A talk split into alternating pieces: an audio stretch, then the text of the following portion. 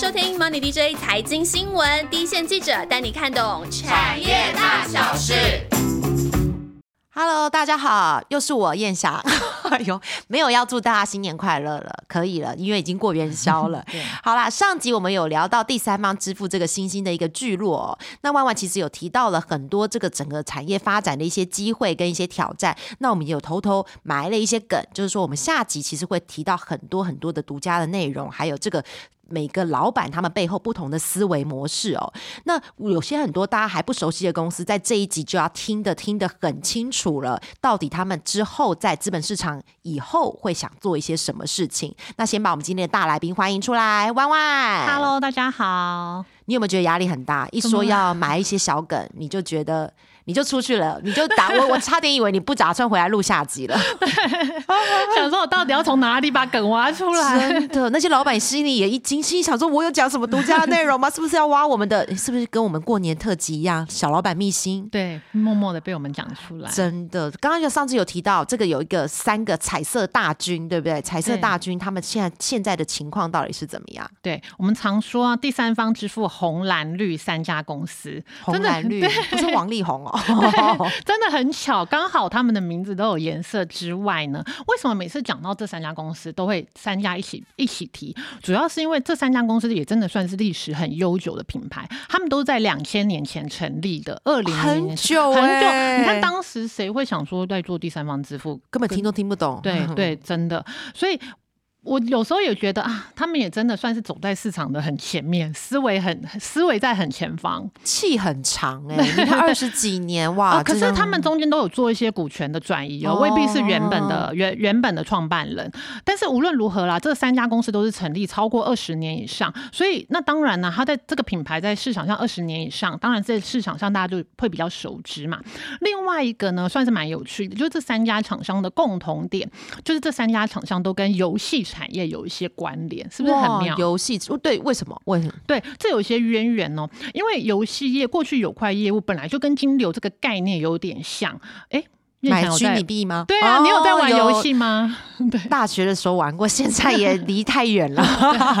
就是他们本身就还是就有做虚拟，在他们在他们的那个虚拟的世界里面，譬如说玩游戏啊，他需要点数啊，需要储值啊，需要买一些配备。对对，只是说他这个这些东西原本都在虚拟世界，都在游戏这个世界，所以他们譬如说呃，智冠下面还有买卡这个很大的金流，对，它这个这个点数卡的服务啦。买卡我们很熟，有。一段时间诈骗很喜欢说 买卡帮我储值一下，对，买买卡是国内的那个游戏最大的那个点数卡的服务，所以在这个世界里面，他们其实做这种呃类似金流这种操作，他们并不陌生哦，而且呢，他们本身也有很多玩家群的基础，所以差不多在我记得那时候差不多二零一零年左右的时候，那时候中国的支付产业非常发展的非常快速嘛，但是他们是从淘宝从阿里巴巴开始，在整个到支付宝，在微信就整个微。信支付在整个串起来一个呃，从电商到支付整个一个生态链，所以那时候呢，让台湾很多家的游戏公司也思考切入这个支付的领域。不过切入是一回事，后来进入了之后就发现，哎呀水很深，或进进入之后就哇头洗下去了，真是对。我记得那时候真的啊，每家厂商都想说啊，那我们也要来做支付，我们也要来做支付。可不一定每家厂商都存活下来，大家发现说哦，可能前期的投资真的很久很烧钱，所以有的公司会经过整合，有的公司可能经营权有些变化。那在红蓝绿这三家公司，当然在市场上都还是很有口碑的。如果说以这三家公司它差不多的呃分配来讲的话，如果说台湾电商市场差不多五千亿来看的话，业内人士是估计说，绿界差不多一年的交易额差不多到八百到九百亿是最大，是是这三家里面最大。最大。那蓝星差不多是七八百亿，没有差很多，没有差很多，蓝星也追得很快。然后弘阳差不多在一百五十亿，目前的分布三家公司的分布差不多是这样子。所以绿界跟蓝星其实两家的那个交易规模跟市占率其实非常接近的。那第三名的弘阳大概就是一百亿以上，一百到两百亿这样子的一个规模，所以大家大家。大大概就知道这个版图是怎么样。那当然，其他还没有的市场，有些是还没有转到第三方支付，那那这个也是他们未来可以成长的一些商机哦。不过我们上次有提到，大家光听第三方支付，如果只是想到代收付的业务的话，会觉得同质性很高。嗯，那可不可以先跟大家聊一下，这三家公司到底在同中之中，他们又做了哪些不一样的改变？先聊聊大家比较熟悉的绿界。绿界对，那绿界它是 Oh My God 旗下子公司。那 Oh My God 大呃，之前大家知道吗？也是游戏游戏厂商。那绿界它在国内呢，目前还是稳居第三方支付的龙头。那它它发展那个线上的代收代付是很早就开始，公司是在差不多两年前上柜。我记得好像是两年前，也是这个时候，差不多三月三月份的时候上。是有特别看时间嘛？三月对第三方支付业者风水特别好。对，那而且它上柜之前，我们上集有说它也是新贵股王哦。对。那它的关系企业欧付宝，它拥有电子支付的执照，所以他们等于是他们有一个整合，对他们就互相可以帮忙。就譬如说绿界本身做第三方支付，那它的关系系欧付宝还有电子支付的执照，所以对中小型电商而言，他们也算是功能比较完整。那我刚上集的时候，我有稍微提到。呃，你使用绿界的服务，你上网做会员注册之后，你借接金流非常的快速方便。注册之后，可能呃立即就可以开始来收款，来开始开通这个服务。那他提供的服务也是很完整。我有一些做电商的厂商，他们自己评估，如果光就物流来说的话，绿界真的算是呃第三方支付里面做最好的。譬如说，它可以支付 Seven 呃 Seven Eleven 的那个超商取货付款，然后冷链它也可以做。嗯，所以如果你冷链以前是在做疫苗送疫苗的。的时候比较常听过，其实冷链对蛮多业者而言算是成本比较高的，对对，所以要做的也困难度也大家想就知道，困难度也比较难，因为也不是所有物流团队都有冷链的技术或者冷链的那个团队可以帮忙送。对，所以说如果你需要第三方支付，它的服务是要比较完整、那比较快速的话，可能就会选择绿界。它在这个中小型电商的服务算是非常的及时、非常快的。绿界，我想一般有在用那个网络电商的可能比较熟悉，常常就按了信用卡之后，那个绿界。转转转就出来了，对不对？可能比较常看到的是绿界，对对。那其实我觉得比较讶异的是，我们大家比较熟悉的绿界，那其实紧追在后的蓝星，其实市占率不小。那蓝星这家公司的特殊点是什么？对，蓝星的成长的速度也蛮快的。那它在一月份的时候也已经公开发行，它是智冠的子公司，哦，也是一家游戏大厂。对，其实这三家公司都跟游戏有关系啦。那本来哦，智冠它也有发展自己的品牌，自己的第三方支付公司，叫做自己的品牌叫做致富宝。一个大陆的支付宝，然后 Oh my God 欧付宝，然后智冠的支付宝，其实名字也超像哎哈，有一点感觉，那时候有一点感觉，好像要那个就是吃支付宝的豆腐的感觉。但是后来实在是发现，哇，大家都做自己的支付，然后每家单打独斗实在是太难了。所以他在二零一八年的时候呢，他就是当时还在跟呃当时就跟当时在全达旗下的蓝星做一个呃换股的合并。所以目前呢，蓝星的第一大股东是智冠。那第二大股东是全达，但是主导的部分还是智冠，它也是类似，就是把那个就是致富宝现在还留着吗？没有，没有，后来没有留着了。就等于说真的自己做太难了，我就干脆我买了蓝星之后，然后再把我自己支付宝的资源大家做一个整合，然后留下来的品牌是蓝星这样子。哦，了解。对，那蓝星它有一个特色，它旗下还有一个百分之百持股的子公司叫做简单付。那这个公司呢，它是有电子支付执照的。简单付，我觉得我也。看过，但是我不太确对哦，Easy Pay，对对对对，它的品牌是 Easy Pay，其实也还可以。其实，在网络电商上，也对这个品牌也是有一定的熟悉程度。对，那就等于他自己，等于说我自己是做第三方支付，我下面有个百分之百持股的子公司是有电子制造的，呃，电呃电子支付的执照。对，所以他在可以做的东西又更多，譬如说跨境支付。还有并机业务，这两个都一定要电支的执照才可以做。那什么是并机业务？就譬如说，我们上集有提到说，呃，我线下的柜台刷卡机有很多不同的，譬如说有的是电子呃行动支付，譬如说 Line Pay 的。卡，那有的是要刷卡的，那我可以把譬如说呃行动支付跟刷卡机做一个整并，那统一由一台来刷，就是叫做并机的业务，就柜台上不需要放了这么多的那个机台在上面。对，那这些呢都要有电支的执照才可以做。那如果没有执照的话，可能就要跟别的别人来合作，那这时候就可能会受制于人嘛。所以蓝星这个部分，它就是可以说，譬如说你想要做这个线上线下的整合，我整个一一就是一条龙的服务，我都可以帮你。那蓝星它现在已经是公发公司嘛，现在它目前 IPO 的规划呢是下半年它会转新贵。不过可以注意的是，因为全达它是它的原始呃很早期的大股东，它的持股成本可能只有十九块。那之后配合蓝星 IPO，全达可能会有一些试股的动作。那蓝星可能也会找一些策略合作的伙伴来接手。哇，那他找策略伙伴，这个就蛮精彩的。到底什么样的人会加入他之后变成一加一大于二？因为我想现在很多人都想去做支付这一块。对我们自己猜测啦，应该是金融业者会比较有可能。嗯，金融业者对，因为电子支付跟有兴趣，第三方支付跟电子支付跟金融业者的关系很微妙。因为彼此之间早期是合作的，但现在其实又有一点竞争关系。因为金融业者信用卡它也是一个支付工具，对，对它其实跟第三方支付之间其实有一点点消长的关系。对，那也要来找一个呃合作伙伴，要大家要有一些互补的功能嘛。对，那他们又不希望说全达，譬如说啊 IPO 之后它在市场上卖，那就不好，就最好是找一个合作伙伴来做这个股权的转手的部分，不要对股价的波动造成太大的影响。这样子，所以大家虽然对蓝星不太熟悉，但其实蓝星在做，包括是说他自己的第三方支付跟电子支付的整合，线上线下的整合，它其实比起绿界没有不完整，还蛮蛮这个版图蛮清楚的。对，而且他们很。引以为傲的是，简单付就他们的子公司百分之百持股的，所以我是完全我不用受制于人，我可以整个一条龙的帮你们服务，不需要就是你知道其他公司可能是用合作的方式跟其他电子的公司合作这样。这个就是跟我们上集讲到的，有些人比我们是上市贵公司，然后这个是比我们是百分之百持股的 子公司，现在比的东西都越来越细微了。不过有两个大哥在前面，那这个小红呢？小红她的策略又是什么？叫他小红会被假装装熟，他。说我不小哎，怎么告？到底这这两个这两个毛头，嗯嗯，两个人到底在说什么？小小红是你给他取的绰号吗？蛮可爱的，就是感觉上他应该是有一种你知道精兵策略吧？我想 对，但是我觉得他的那个 business model 也蛮妙的。他他是另外一家嘛，就是弘扬，一定要还是要讲一下他的全全名。弘扬他目前都还没有公发，所以现在目前上在市场上公开资讯也很少。你要不要先分享一下你是怎么找到这家厂商？的窗口的 没有啦，就是游戏厂商。我刚刚说了，他们都是跟游戏有些背景这样子。那弘扬他是在呃二零二一年底的时候，也是由游戏厂商大宇资买下他的过半的股权。那弘扬比较特别的是，其他的厂商他可能是由线上发展的比较早，那弘扬呢，它其实线下的业务发展的比较早。所以像绿界来说，它可能新会员的注册申请服务都可以在线上可以完成。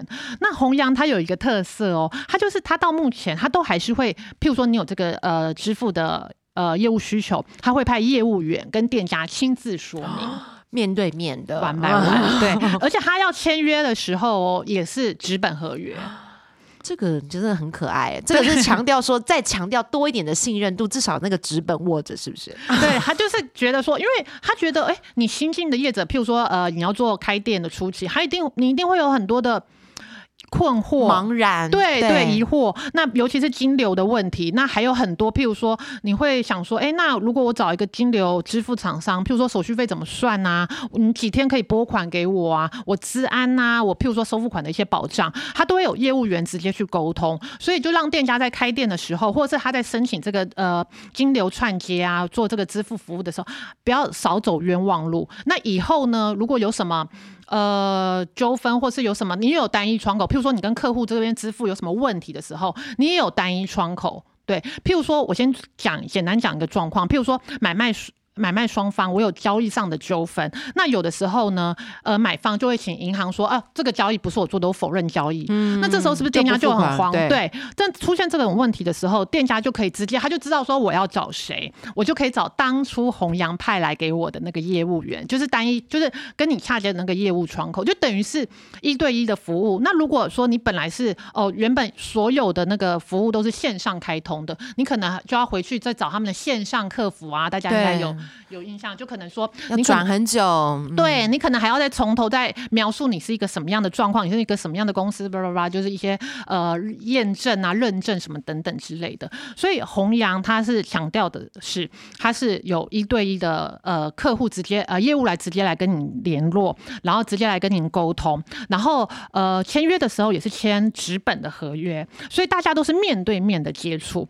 不过另外一个方面呢，在费率的部分呢，可能弘扬就会稍微有点贵，因为毕竟它是面对面对面 对对对面对面的沟通它。是有一个实体军的意思。对对，相对于其他两家，可能绿界、蓝星，可能有的客户他是不收年费的，但是弘扬是不管大小客户，他一定就是会收一个年费。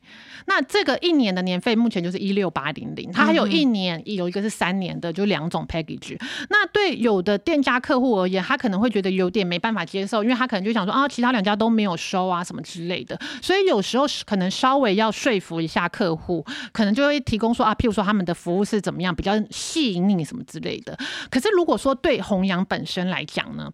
因为有的客户可能初期刚开始做电商，可能交易量也不大，可是弘扬他也是要给客户一些系统啊、平台的服务啊，其实这些也是需要成本，所以收一个年费的概念，它有点像是保底的感嗯，觉。对，弘扬是保底的。对对对对对，嗯所以如果说啊，整个市场有什么风吹草动啊，至少对弘扬来说，这个年费就是它一个利润的基础。所以我们我上一集有提到说，像蓝星，他那时候就跟我们讲说，他们要过五百500亿亿，他们才会到水平。可是弘扬他现在虽然只有一百五十亿的交易量，看起来跟蓝星绿界都有一定的差距。不过公司在二零二一年、在二零二二年的时候就已经开始获利了，嗯所以呃，今年也会公开发言。所以你看得出来，有收这个年费还是不太一样。对，保底的概念还是不一样。我觉得也许有些人会没有办法想象说，呃，有那个实际的业务员来服务，或者说有那个纸本有多重要。不过我其实觉得哦，对于刚开始创业的中小型的电商来说，他们对金流是陌生的。真的，对他们有一个人可以让他们问到底，那种感觉不一样。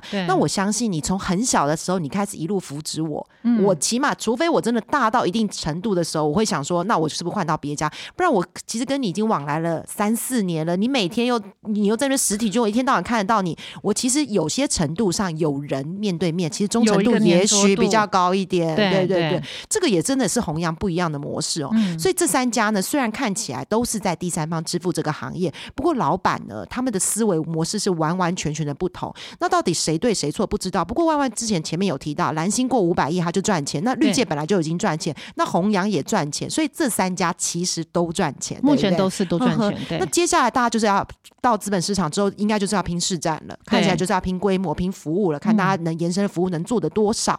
那大家也许可以再观察个几年，看谁的气场以后营运有更大的一些爆发点哦。对，不过我觉得大家最关心的，除了这三家彩色军之外，彩色军应该还有一个就是新贵的股王嘛。那拉佩，拉佩在想什么？对，那接下来就是一定要谈一下万众瞩目的 Line Pay。那当然，Line Pay 大家都是非常熟悉啦。他在呃上新贵前的法说会，他当然也是试出一些非常亮眼的数字。不过我相信大家在日常生活上都可以感受到 Line Pay，你知道环绕于我们中，没错没对，哎所以，Line Pay 宕机的时候，真的是我，我觉得那个很感觉很明显，就觉得便利商店排队人数变长，你有没有这样感觉？而且你知道吗？就是有时候那个 Line Pay 如果宕机的话，我就早上可能搭建车，到中午那中午建车司机还在抱怨，对，因为他就会说，我跟你讲，你不要再使用了，那个早上已经有那个客户说过了，转不过去，转不过去什么的，哦，就影响真的很多、真的，所以说他是独角兽，是不是真的就是对？人家是会上新贵股王，也真的是会上千金股，也是有他的道理。真的对，因为现在用的人实在是太多的。因为，他们现在就是已经试出的数字，他们现在就是上集有提到说，用户数已经有一千两百万人嘛，就等于说两个人里面已经有一个在使用。那活跃的用户已经有七百万人，那一年的平台的成交金额已经有六千四百四十亿。哇，六千四百四十亿，这个比起一个 一个单一的信用卡公司，绝对是不输。高很多、对哎，，所以真的是毋庸置疑，他在行动支付的那个领域已经是居于遥遥领先的地位。嗯那他的目标，他他的目标除他的目标就是持续的要替代实体的信用卡，因为我们现在就是来配绑定信用卡，所以现在不要说你不用带钱现金出门了，你现在就是连信用卡也不用带出门的了，基本上你就是带手机出门就 OK 了。那我觉得有一个行业会消失，就是以后大家是不是不需要长夹，就短夹就好？就是哎、这个差我觉得远消没有没有，我觉得这个趋势已经消失很久嘞、你就大家不用长夹嘛？怎么我办？觉得可是我觉得女生要用短夹好难，没有，那你还没有跟上这个趋势。完蛋了！我现在都已经要找卡卡包嘞，你知道卡包就只用放我知卡片就可以道，男生现在几乎都用卡包啊，因为他们不用零钱包，也不用那个。。对可是真的吗？可是我我我我都我如果没有带这么多卡出门，我会有一点点焦虑、欸。而且长夹很重，长夹很重，对，长夹真的很重，因为长夹本身的夹就有一定的重量，对，然后装多又很蓬。对对哇，，这个是聊太远，好，对不起，拉回来。确实是。所以我们现在来看 Line Pay 的话，我们你自己你想想看哦，如果说现在台湾两个人就一个人要用 Line Pay，其实老实说，你要在用户上再成长，可能相对因为已经速度一定会放缓啊、对，已经二分之一了嘛，相对会比较难一点。所以今天今年呢，Line Pay 的一大方向呢，就就是他要冲商家数，也就是说，你在你生活当中，你可以用 lipai 扫描支付的据点要越来越多。那他们现在是五十万个据点，那他们现在还想要全方位的包围你生活上的任何的支付领域。我们真的被包围了，对，完全感觉 对，尤其是譬如说，你可以跟着手机走的这种这种支付领域，譬如说我今天出门，我开车停车场付费要用来 Pay，买个手摇饮也可以用来 Pay 哦，便利商店买个东西啊，在街边再买个什么红豆饼啊，或做去呃洗个头啊，做个指甲啊，什么，就是他们希望可以让更多的街边商家、小店，这种其实就跟呃我刚刚说的红蓝绿不一样，他们是比较是电商的厂的电商的店家，可是 Line Pay 是更包围在你生活中，可能街边店、街边商家，你都可以走到哪里，你都可以用 Line 摊 Pay 支付。贩都可以。对对，嗯所以我觉得到时候可能是连店家他都会有自己有压力，就是说啊，我需要，因为消费者会问啊，你们可以来配吗？你们可以对来配吗？对对，就会变成说店家自己都有压力要去申请这个来配服务，所以未来的成长性，我们可以先看说他在这个街边店这这样我们日常生活商家可以支付的这个成长性，我们可以先看看。对我现在真的这样觉得，它真的是包围我们生活场域很夸张。像我，我有时候如果是个出个短门，我其实是只会带手机出门。我也是，对，但是其实其实我们自己的生活模式没有差别。有时候就是去接我女儿的时候，她会突然跟我说要买葱油饼，但现在葱油饼还不能用来配我，我觉得这件事有一点困扰。不过照你说的，以后我我想应该一年之内我就看到那个葱油饼应该可以刷来配了，对不对对对，那如果说我现在看到有一些店家哦，嗯他如果说是一个就是偏年轻的老板，然后又是个文创的店家，他如果没有那个绿色的标志。我好像会有点觉得有点，你知道不合时宜，你知道所谓的没有跟上时代。就我觉得现在真的，如果你说是比较那种 fashion 的那种咖啡店，我觉得通常都会有哎、对呀、拿出还在拿出钱在付，好像感觉真的是有一点跟不上时代。对对所以我觉得大家就可以从生活上感觉到这个速度有多快。来配到底它怎么样？我觉得是改变生活模生活的模式嘞。对，嗯所以接下来呢，接下来那如果说他们。接下来还要这样发展的话，那我我们可以想象电子支付，呃，应该是第三方支付的市场会有多大？那我们上集也提到过，第三方支付还有一个很容易混淆的是自电子支付。因为电子支付现在其实也有一些业者进入资本市场。也有，所以我在这边也可以简单带一下。呃，电子支付厂商现在有进入资本市场的，但是也在新贵啦，就是我们也是非常熟悉的悠游卡。这个悠游卡就我觉得悠游卡的使用人数可以跟 Line Pay 拼，搞不好更多。悠游卡有使用人数吗？我我我觉得应该是非常普及，因为现在悠游卡很多是整合在学生的学生证里面，所以只要是学生几乎都有悠游卡啊、对，所以其实但是悠游卡，因为它有它自己的发展的历程，它刚开始是跟台北捷运公司一起，所以在在交通票票证这个部分是做得非常的好，这不用说。所以它的主攻的市场还是会有一点不太一样。那它当然了，它是国内最大的电子票证的业者，但是它在二零二零年的时候，它就开通了这个悠游付的这个服务，所以它本身呢，除了它这个发卡量本身悠游卡发卡量的跟使用人数都非常高之外呢，它就可以挟着这个最大电子票证的这个优势来做这个电子支付的服务，所以它更针对消费者做储值这个业务也会有一定的利基点。所以也就是说，在我们的生活场域里面，这个支付的场景是越来越多采用无接触的方式。但是到底是譬如说是传统的第三方支付的业者，还是像电子支付的业者，大家都用了不同的模式去争取这些店家的店家的认同嘛？对，所以看起来今年真的会非常非常精彩。诶以后我真的觉得我们真的不用带钱出门呢、不用啊，真的。对以后会不会连那个中央中央银行发行那个票票钞都只剩下发红包的功能？可是发红包以后有个 QR code，呃，之前有一段时间 Line Pay 有有在推啊，哦有在推那个发红包的功能，但是最近好像比较，我觉得前阵子他们好像还有蛮多行销广告在这个部分的。嗯，不过以后会不会长辈也发给我们的红包包是一个 QR code，哎，那这样就真的很像中国大陆，会不会很像？对，就是他们的转账都是用，就是红包也是直接转给你。对，不是说连那个乞丐都有一个 QR code 吗？对，对。不过这个新兴的行业，我觉得大家既然他们已经进入资本市场了，大家会比较好奇的是，他们的评价模式应该怎么看？到底？的一千块的股价，说实在，我们去翻开他们的 EPS，他们的本益比真是高到天上哎！这样子或这样的本益比的评价算不算合理？其实，因为要算怎么样算合不合理？因为现在目前股价它有比较。有比较基础的，就只有绿界跟联家网络就是来配。那因为目前就只有他们两个是在呃新贵跟上贵嘛。那绿界平均的本益比差不多在二十倍左右，还可以接受啦。以新创行业来说，高成长来说，二十倍可以。那如果说区间的话，它通常在十八到二十倍、二十八倍这样跳动。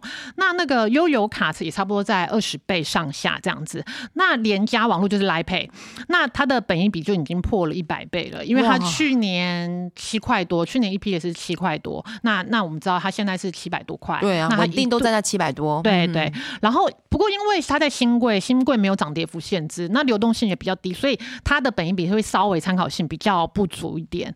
对，那我目前问一下厂商，如果说是以业内人士来看支付业者的合理估值的话，大概呢，他们还是会以交易规模，还有你手上有没有掌握到大的平台或者是会员数，交易规模也就是他所谓的，譬如说他的呃年。均量年均的成交量的水量，对对对，流水量有多大？还有譬如说，你有没有掌掌握到大平台啊，或者是大的会员数？这是可能是呃参考的例子。那我们以国外来看的话，像日本的支付机构 GMO，它的本益比也差不多在四十五倍，其实也不非常高哎。对对。那还有一家很有名的荷兰的金融支付公司 Adyen。应该好像对常常我我觉得在国外比较常看到，欧洲其实蛮常看到。对，那他们的本益比也有在四十倍以上的水准。可是当然也要也是要看这些支付公司手上有哪些会员基础啦。像法国、意大利，它比较区域型的支付公司，它本益比其实差不多在十倍上下哦。不过像 a d n 像它这样子的全球型的企业，它就就拥有全球型的企业平台的支付业务，像 Netflix 啊、Spotify 啊、Uber 啊，都是他们的客户。那有这种大型的平台客户，当然就是会有一定的护城河啦。对，所以你刚刚提到说啊，他们有什么样的会员基础会影响到他们评价的时候，我刚刚好其实本来还没有太大感觉，因为我想说，到底这些业者拥有什么样的会员基础，可以让他的本益比从二十倍一下倍增到四十倍？不过你一讲有 Netflix 或者 Uber，这个就可很可以理解了，对不对？也就是说，今年如果或者是 Line Pay，或者是这些就绿界啊、蓝星啊、弘扬，他们签下了一个我不知道，例如说，嗯，全世界最大的沃尔玛，我不知道，或是这这摩克莱，我不知道，反正就是一个很大的会员基础。如果以后他们的电子支付都，他们的那个交易支付都绑在这些平台上，那确实想象空间就非常大了，对不对？那我觉得这两集呢聊得非常生活，不过也很新，因为它这第三方支付是我们每天都用得到。不过我不知道。听众是不是跟我一样？其实听过万万的解说之后，才知道说第三方支付到底他们的营运模式是什么？这些老板他们未来想做的事情到底是？就是当你付款之后，原来背后的金流是这样的，那那那样跑。对，有一点就是在刷卡那三秒钟之内，就是像跑马灯转了好几圈的感觉。但是消费者不会知道后面做了什么事情。对，然后上集万万也有提到说，就是以国际发展的经验来看，如果台湾的就是网络电商有五千亿，其实。其实未来的成长空间还非常大的的大，这三家大的业者其实还占有不是很高的份额，其实未来成长空间还很大。不过新创行业最大的风险就是最大的机会。是来自于政策，最大的风险也来自于政策。到底说它之后会不会会有一些政策的部分去限缩他们的发展空间？这个也是值得持续去看下去的。不过我还提到了一个很有趣的点哦，就是包不包括绿界或者是廉价网络呢？一上新贵都登上一千块，曾经都是股王的宝座。所以呢，开始今年有这几家业者开始进入市场了之后呢，相信呢一定会对资本市场的股价排行进行一个新的排名了，对不对？对。那万万有机会因为这。几家业者变成是新一代的高价股女王吗？你想当吗？你想当吗？整个居高思维的概念吗？我是我对这方面我是非常有感触。我记得我以前升绩股的时候，我是很多高价股，但都有一段时间之后，就默默的连一百块都占不上。所以我是看过潮起潮落的人是吧？所以如果之后他们接下来发展到底是会有开创一个新的局，还是说会因为政策或者是说彼此之间的竞争变成了一个新的红海市场？可是其实我觉得蛮不错的，至少这个族群有一个族群性了。嗯，对，就是大家呃纷纷的上市柜就有一个族群性，不像说以前可能就只有一家两家，就会太你知道，大家好像也觉得说，嗯，这个这个这两家公司好像。很孤单，也不知道是谁该跑的，或者是你知道，就是也没有个比较的基础。对对，我刚开始出来的时候，大家倒确实是在想说这个是谁，后来想说，万万你跑游戏都是你的子公司，不如你跑，对不对？有一点不如你跑，没想到都是一千块的股价。没错，他们现在赚的都比游戏本业还要好。对真的也是一种潮起潮落的感觉，十年河东，十年河西，是吧？对。不过我觉得接下来哈，今年资本市场对这个讨论非常非常的多，以后万万可能。还需要帮我们观察很多的细节，因为这个很多的细节有可能跟我们生活上的很多行为都息息相关，对不对？好，那这这这两集的讨论都先到这边结束。不过，我想这个族群的热度今年还会持续的延续，也许之后我们还有一些新的观察、新的发展，还可以在 p o c k e t 上面再跟大家说，对不对？那就先跟大家说一声拜拜。